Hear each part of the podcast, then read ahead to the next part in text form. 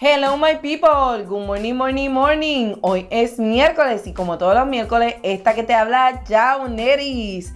Espero que estés teniendo un miércoles súper productivo y lleno de muchas bendiciones. Oh my goodness. Hoy es el último episodio de la serie enfocada a los matrimonios.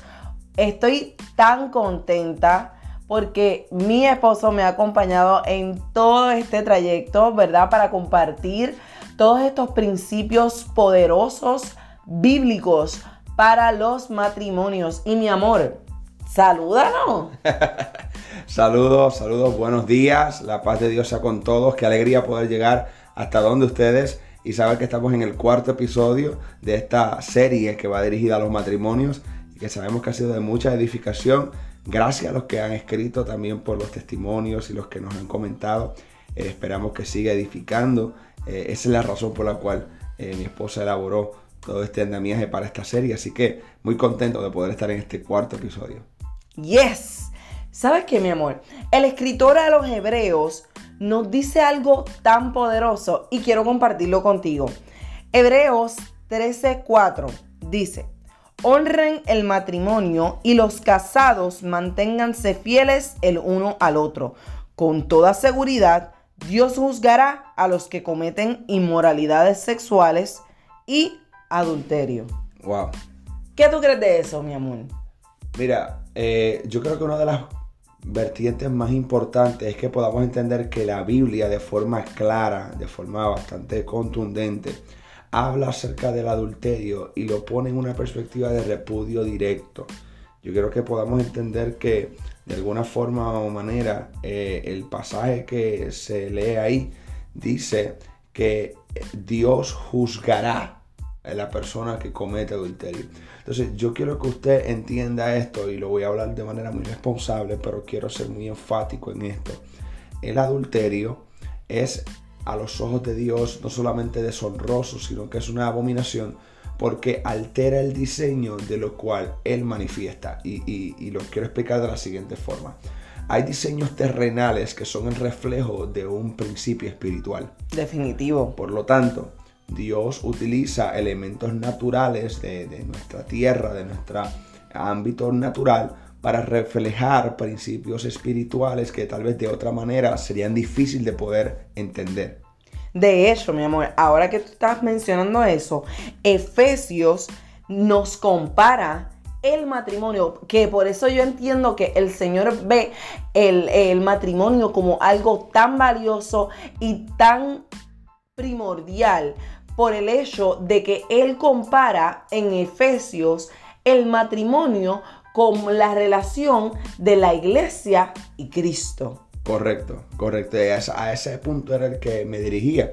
Cuando uno observa, se va a dar cuenta que eh, la Biblia en Efesios habla acerca de que eh, eh, la relación matrimonial que surge dentro de, un hombre y una mujer que se casan, la pone el apóstol de una perspectiva que compara o que crea una comparativa y dice, amados, tratad a vuestras esposas como coherederas de la gracia, dice el apóstol Pedro.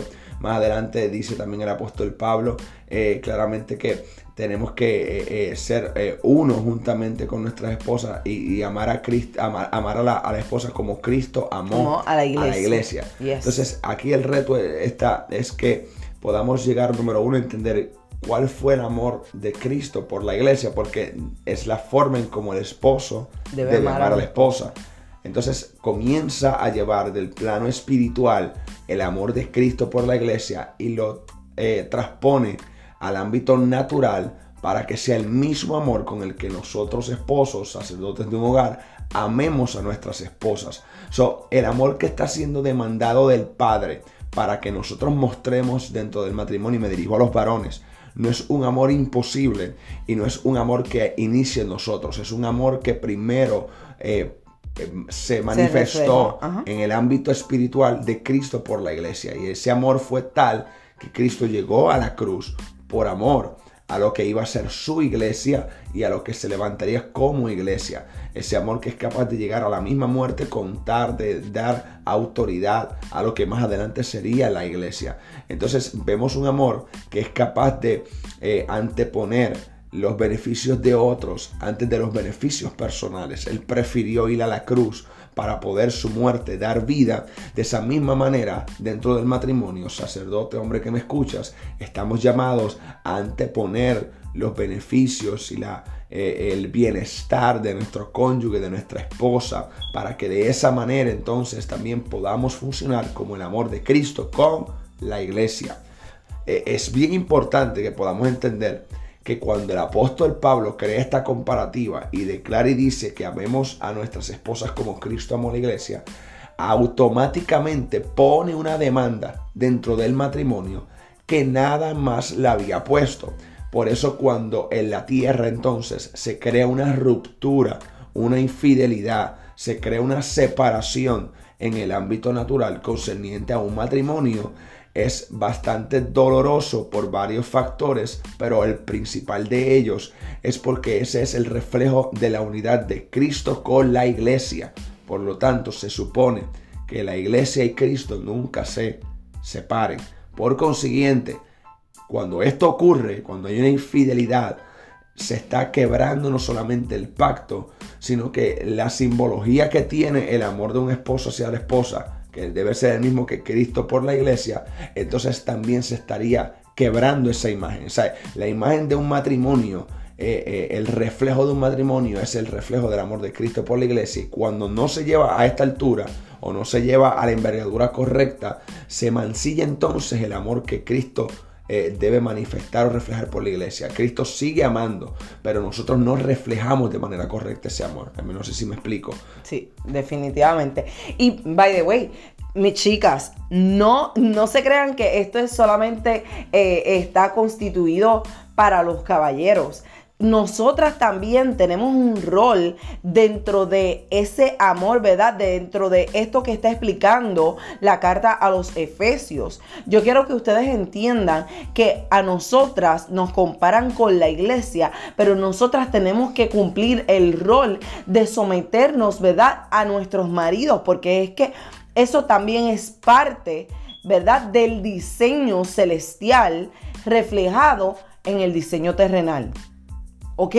Y necesitamos entender y comprender que también esto tiene parte primordial y esencial dentro de lo que estamos compartiendo en, el, en, el, en este último episodio, que es la infidelidad, porque cuando nosotras no asumimos los roles que nos corresponden dentro del matrimonio, entonces se comienza a distorsionar lo que vendría a ser el estado del matrimonio.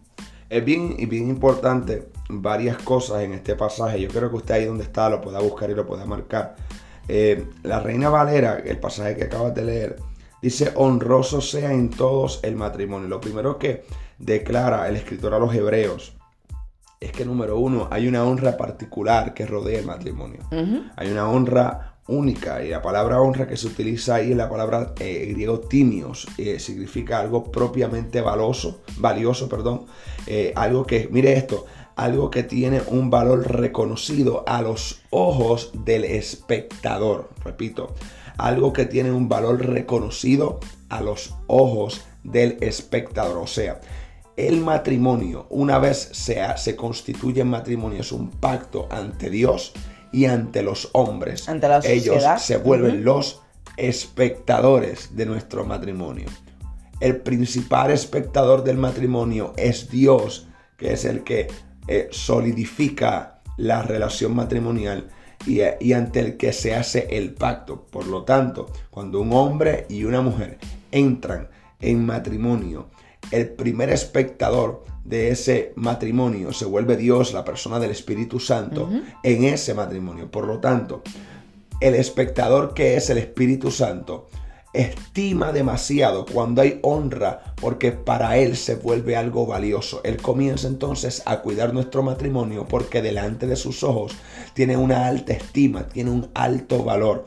Y es muy importante que usted pueda entender que lo que usted haga dentro de su matrimonio, sí, si hay alguien que lo está viendo, porque hay un espectador desde el momento que usted decidió casarse, que está velando. Que siempre está ahí. siempre, va a estar ahí presente, velando, porque el matrimonio se sostenga con honra, con alto valor. Dice otra versión, eh, eh, honroso es el matrimonio, dice algo muy costoso, de algo muy valioso. Muy valioso, con un costo incalculable. Por lo tanto, yo quiero que usted, tal vez para usted, damo caballero, que han pasado los años y ya ve como común su matrimonio, no lo vea como algo común y véalo como algo altamente valioso.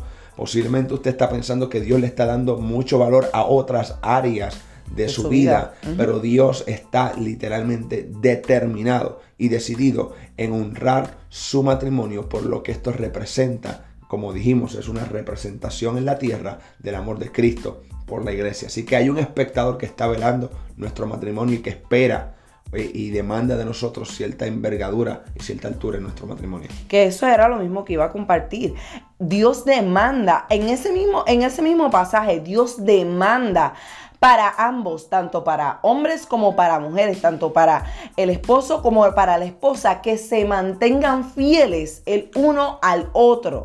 Él demanda eso dentro del matrimonio. O sea, que Él esté esperando que cuando tú entras en el matrimonio, automáticamente tú seas confiable, seas fiel hacia tu esposa y que esposa tú seas fiel hacia tu esposo es una de las cosas que, el, padre está, eh, determina, demanda, exige, es que haya de alguna forma una, una fidelidad así como, como Cristo la ha tenido. Han sido más de dos mil años desde que la iglesia fue constituida y si algo ha caracterizado a nuestro Señor Jesucristo es que mediante su Espíritu Santo eh, Él ha estado presente en todo tiempo. Él ha sido fiel a, a la iglesia, él ha permanecido, él no ha dejado a la iglesia a la deriva ni a la intemperie.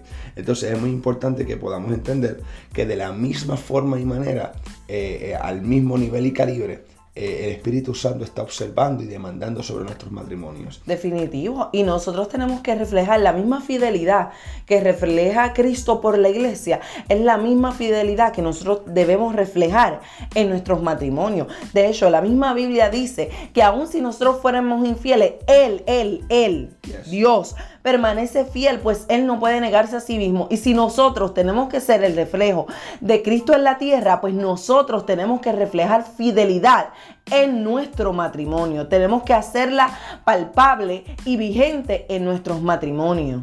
E, es, eh, es bien interesante porque la Biblia habla de adulterio espiritual. La Biblia habla de adulterio espiritual como este eh, esta acción o esta determinación de serle infiel a Dios con cosas que al Padre no le agrada.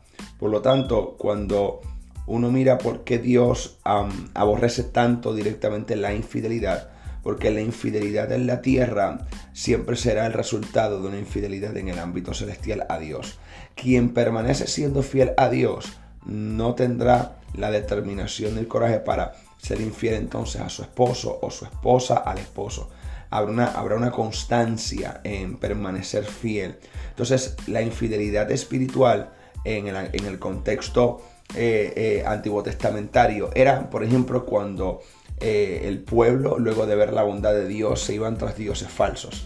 Era cuando el pueblo tras ver la bondad de Dios, se iban a adorar otros dioses. Era cuando el pueblo de alguna manera creaba ídolos. Eh, Moisés sube, está recibiendo la ley, pero entonces abajo le dice el pueblo a Aarón, haznos un, becerro, tenemos que adorar algo. Eh, Moisés parece que se lo tragó a la tierra allá arriba, así que vamos, vamos a comenzar. Y siempre, en el, en el, corazón del hombre, siempre el hombre tiene una constancia eh, de adorar algo, de adorar algo y el punto es que en ese momento cometen adulterio espiritual, dejan su adoración a Dios y la mueven. Y dice que cuando Moisés baja, dice que está rompió hmm. las tablas de la ley por la, molestia, el coraje que tuvo. Y eso se transpone a que es el mismo ímpetu y la misma eh, determinación que el Padre tiene para proteger nuestros matrimonios y la misma tristeza profunda que le da cuando de alguna manera algún matrimonio cae en algún punto de adulterio y de infidelidad. Cabe señalar que en ese pasaje es muy importante algo y es que, y no quiero sonar em, punitivo, no quiero sonar... Eh, eh, de alguna manera negativo, ni quiero sonar como el más rajatabla, esa no es la idea. Pero yo creo que podamos mirar el pasaje el pasaje dice que honroso es en todo el matrimonio el hecho sin mancilla, pero los fornicarios y los adúlteros los juzgará Dios. Yo quiero que usted entienda que el pasaje es muy claro en que tanto fornicación como adulterio tienen un resultado de juicio. Hay un juicio que se pasa. No porque Dios quiera pasar juicio, es que el mismo pecado automáticamente te pone en una posición de, recibir juicio. Y dice que es Dios quien juzga. Y es muy importante que podamos entender esto porque eh, a menos que no haya un arrepentimiento genuino, cada falta siempre traerá una consecuencia. Así que es importante que usted y yo podamos entender esto desde una perspectiva clara. Y quisiera compartir algo, mi amor. Mira lo que eh, estuve buscando eh, varios pasajes que hablaran acerca de lo que es, eh, digamos, el adulterio, lo que es la problemática de la infidelidad dentro del matrimonio. Y Proverbios es uno de los pasajes o uno de los libros que más hace alusión a la problemática de los eh, eh, de, la infidelidad. dentro del matrimonio. Y una de las cosas que más a mí me confrontó eh, de, este, de este pasaje, dicho sea de paso, si usted tiene la posibilidad de leer el libro de Proverbios, lea Créame que va a ser lea el libro de, yes, lea el libro de Proverbios porque es sabiduría práctica cotidiana. Mire lo que dice Efesios 6:32. Dice, eh, proverbios. Proverbios 6:32 dice, el que comete adulterio no tiene entendimiento, destruye su alma el que lo hace. Voy a repetirlo, el que comete adulterio no tiene entendimiento. La palabra entendimiento es no comprende consecuencias. Y yo quiero que usted entienda esto. El que comete adulterio no entiende consecuencias. ¿Por qué esto es importante?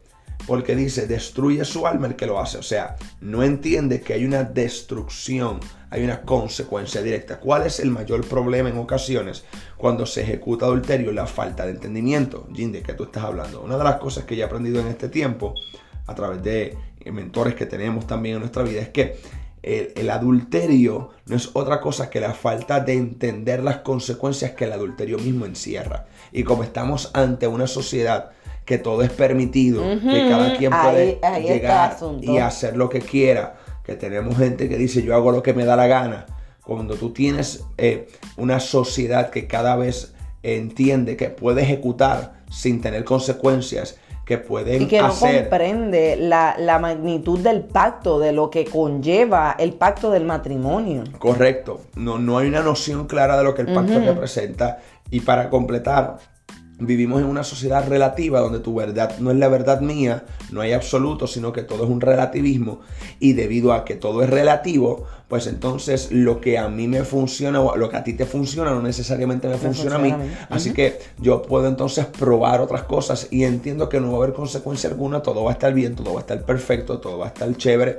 Y es aquí donde la gente pierde la noción de que un pacto que es hecho delante de Dios cuando es quebrado tiene unas consecuencias. Y Proverbios dice en el capítulo 6 que una de las cosas que ocurre con el que comete adulterio es que no tiene entendimiento, Jim, entendimiento de que de las consecuencias desgarradoras, no tiene entendimiento, no comprende el efecto colateral dañino que tendrá sobre él, sobre su alma, sobre el alma de su cónyuge, sobre sus hijos, el impacto si usted era una figura eh, eh, eh, de, peso emblemática dentro del ámbito cristiano y de repente usted, su, acción desestabiliza la fe y, el área emocional de otra persona, porque la Biblia habla de los pequeñitos en la fe y de tener cuidado con ellos. Entonces, cuando tú no logras hacer un análisis en cuestión de segundos de lo que tú puedes causar eh, por medio de tu acto de infidelidad y no mide las consecuencias, te falta entendimiento. Y en ocasiones, honestamente, yo creo que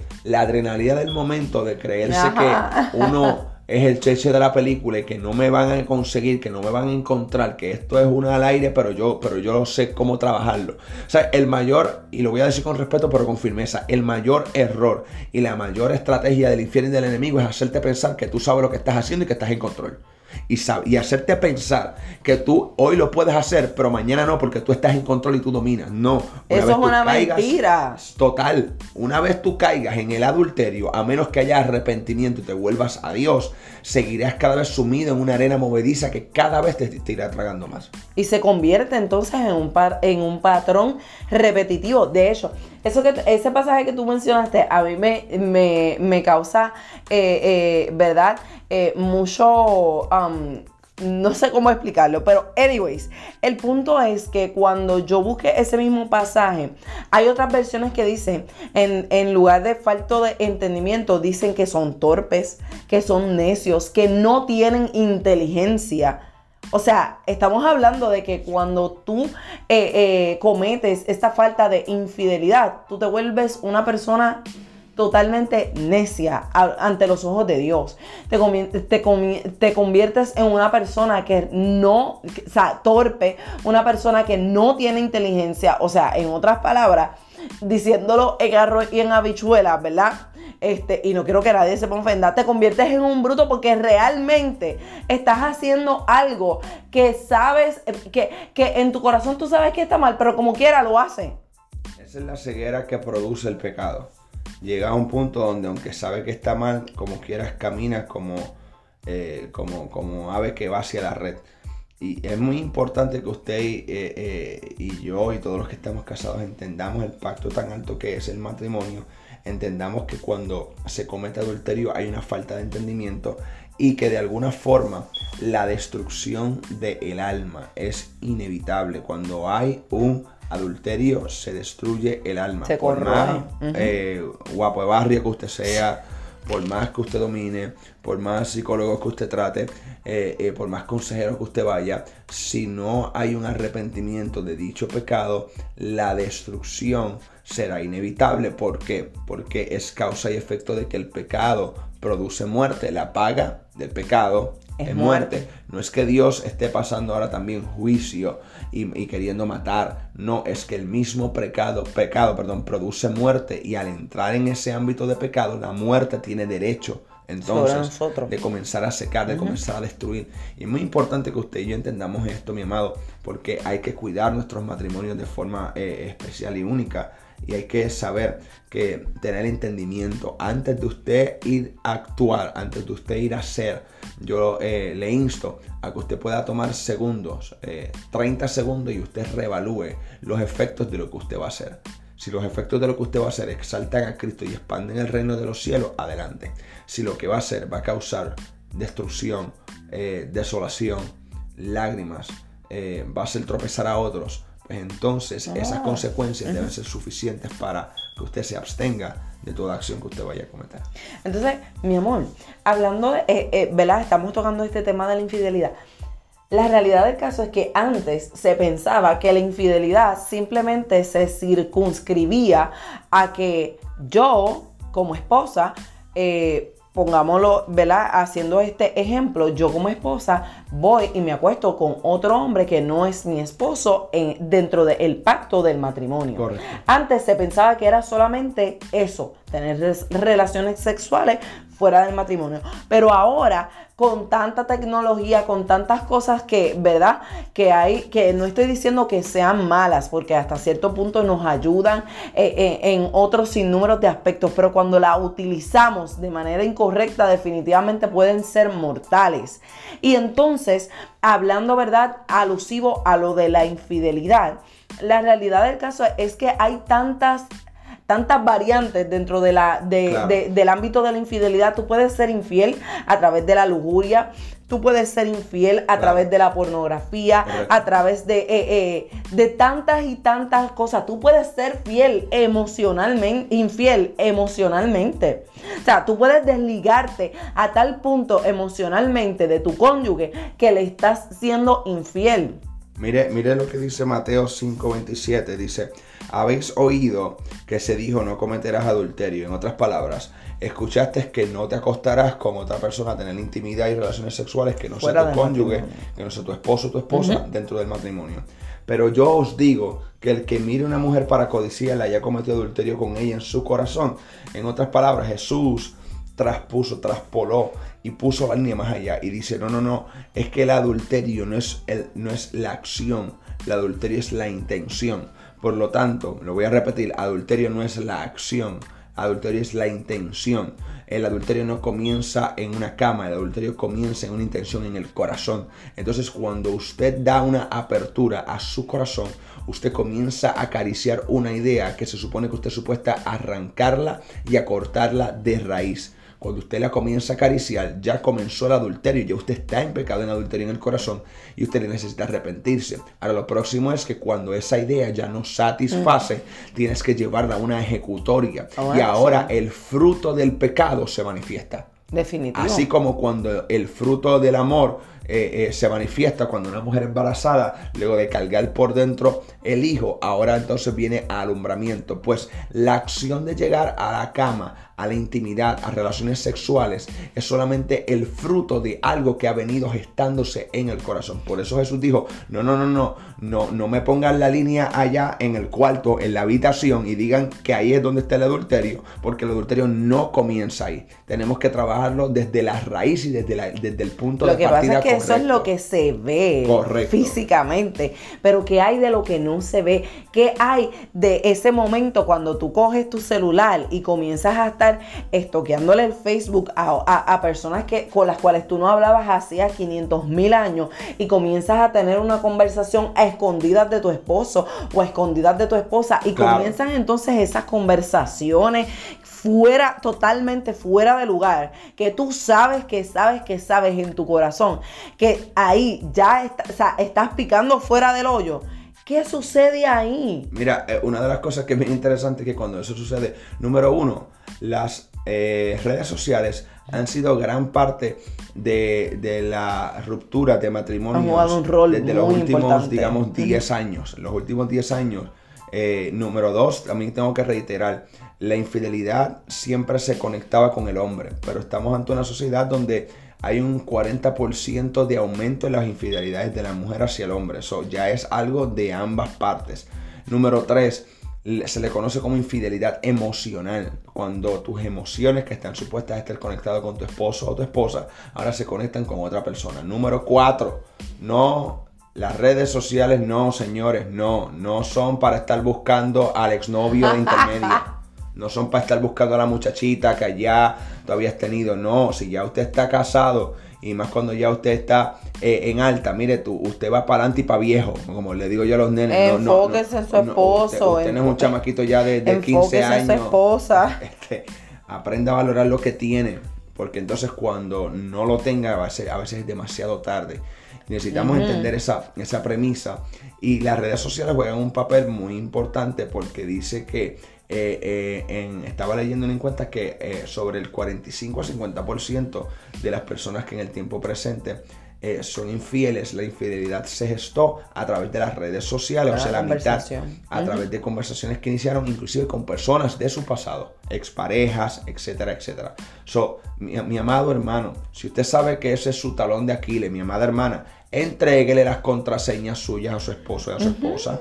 Y evite. yo, yo puedo. No, usted no puede. Aquí no existe. Esto no es la Liga de la Justicia, ni somos los Avengers. Aquí no existe ni Superman, ni la Mujer Maravilla, ni, Iron Man tampoco. Definitivo. Así que entregue, cierre brechas, sea sabio, prudente. Eso se llama ser intencional, a ir, al frente, al, frente, exactamente, y cerrar brecha para preservar lo que con tanto valor usted ha, comenzado a construir y lo que con honra Dios está viendo del cielo. Definitivo. Y volvemos entonces al inicio de los, los, primeros dos principios que nosotros compartimos, que fue la confiabilidad y el que el Espíritu Santo sea el centro de nuestras relaciones matrimoniales. No podemos olvidar vuelvo y repito, mire, si este es el primer episodio que usted está bien, que usted está escuchando, yo necesito que usted escuche los episodios anteriores, los tres episodios anteriores, porque yo sé que van a marcar una diferencia. En los episodios anteriores, en el primer y segundo episodio, nosotros hablamos acerca de la confiabilidad y hablamos acerca de tener a Cristo como el centro, al Espíritu Santo como el centro de nuestros matrimonios. Si esas dos cosas no están, la infidelidad va a ser rampante. Quiero que usted entienda, que internalice, que comience a, a pensar de forma racional, que tenga entendimiento, que no sea una persona falta de entendimiento y comience a evaluar la confiabilidad y que el Espíritu Santo sea el centro de sus matrimonios. Si el Espíritu Santo no es el centro del matrimonio, no va a haber confiabilidad y tampoco va a haber una fidelidad dentro del matrimonio.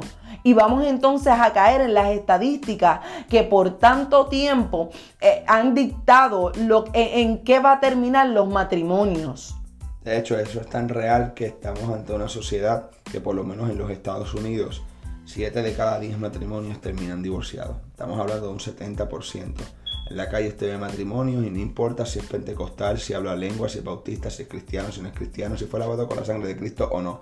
7 de cada 10 matrimonios terminan en divorcio. Y para no ser parte de esos números hay que ser sabio prudente y poner a Cristo como el centro. Así que eh, honremos, honremos nuestros matrimonios. Definitivamente. Mi amor, antes de culminar este episodio, yo quiero que tú hagas una declaración sobre todos estos matrimonios que nos están escuchando, que yo sé que van a poner en práctica cada uno de los principios bíblicos impartidos durante toda esta serie. Sé que muchos de los que nos están escuchando quizás eh, hayan pasado o aún estén en medio de, estos struggles que puede recibir el matrimonio. Así que yo te voy a pedir que tú hagas una declaración sobre ellos y que en esta mañana, matrimonio que me escuchas, seas tocado por el Espíritu Santo a través de esta declaración. Amén. Eh, quiero reiterar, si de alguna forma o manera, mientras usted escucha esto, eh, usted viene a la mente momentos donde posiblemente ha sido infiel, donde posiblemente siente que ha cometido la falta. Dice que abogado tenemos para con el Padre en Jesucristo. Lo primero que tiene que hacer es arrepentirse, pedir perdón de corazón. Arrepentirse es un cambio de mentalidad y es apartarse de ese pecado. Número dos, siéntese, hable, dialogue eh, y fortalezca la relación. Si hay que buscar ayuda profesional, Búsquela. Eh, busque la ayuda profesional pertinente. Hay muy buenas personas que son profesionales y cristianos y que a la misma vez que son profesionales en la conducta, en la consejería, también son hombres y mujeres temerosos de Dios y eso da una combinación extraordinaria para que puedan aconsejar a la luz de herramientas prácticas y también a la, luz de principios bíblicos. Así que busque ayuda, pero no todo está perdido cuando hay un corazón arrepentido de forma genuina, porque eh, si hay algo que Dios no, no echa a un lado, es un corazón contrito y humillado. Así que vamos a declarar una palabra. Señor, en el nombre poderoso de Jesús, Declaramos en esta hora, Padre amado, la cobertura única y trascendental tuya sobre los matrimonios. Declaramos que la cobertura de tu Espíritu Santo abarca y arropa. Que en este mismo instante, aquella persona que esté en su vehículo, aquella persona que esté escuchándolo tal vez con sus audífonos puestos, camino tal vez al trabajo, camino tal vez a alguna reunión. Padre, en el nombre poderoso de Jesús, aquel que tal vez va camino, Padre amado, a cometer algo que, Padre amado, tal vez no te honra. Yo te pido que ahora mismo, Padre amado, haya un pare, un detente un desista y que tu presencia comience, Padre amado, a sobrecogerlo de forma tal, Padre amado, Señor, que comience a haber un cambio de mentalidad, un cambio de pensamiento y una transformación. Yo ruego en esta hora, Padre amado, para que haya una cobertura, Padre amado, única sobre las casas, hogares, familias y matrimonios. Padre, en el nombre poderoso de Jesús, Señor, declaramos, Padre amado, que seremos prontos, seremos sabios y seremos prudentes con nuestros hogares y matrimonios. Pero también pedimos la cobertura tuya para que todo ataque espiritual, todo ataque de ruptura matrimonial, todo ataque de Padre amado en los aires que está operando para orquestar, romper, desmantelar, Padre amado, crear disensión entre los matrimonios, entre los cónyuges, para desatar pleitos, peleas, conflictos. Yo declaro que toda atmósfera contraria comienza a ser removida de los hogares y una atmósfera de respeto, de paz, del ágape, del amor ágape de Cristo se establece en los hogares en el nombre poderoso de Jesús, se desata un ámbito de tu presencia en cada hogar y en cada familia que comienzas a ser honrado Espíritu Santo, que vuelvan altares familiares, Padre amado, Señor, a concretarse dentro de las casas, porque donde tú eres honrado, donde tú eres respetado, no habrá cabida para infidelidad, no habrá cabida para adulterio, no habrá cabida para que haya mancilla en el matrimonio. Por lo tanto, hoy, Señor, tomamos la determinación de fortalecer nuestros matrimonios, de dedicarle tiempo de forma intencional a nuestros cónyuges, Padre amado, pero sobre todas las cosas, de que juntos podamos buscar el rostro tuyo, tu presencia y que tú seas el centro de nuestras casas. Declaramos tu cobertura, tu protección, Padre amado, el vallado de Jehová, Señor, que el ángel de Jehová acampa de los que le temen y los defiende, en el nombre poderoso de Jesús, Señor. Amén, Cristo Dios. Amén. Y amén. Gracias por estar conectado durante estos cuatro episodios de la serie enfocada a los matrimonios. Así que, mi gente, nos vemos hasta el próximo miércoles. Bye bye, my people.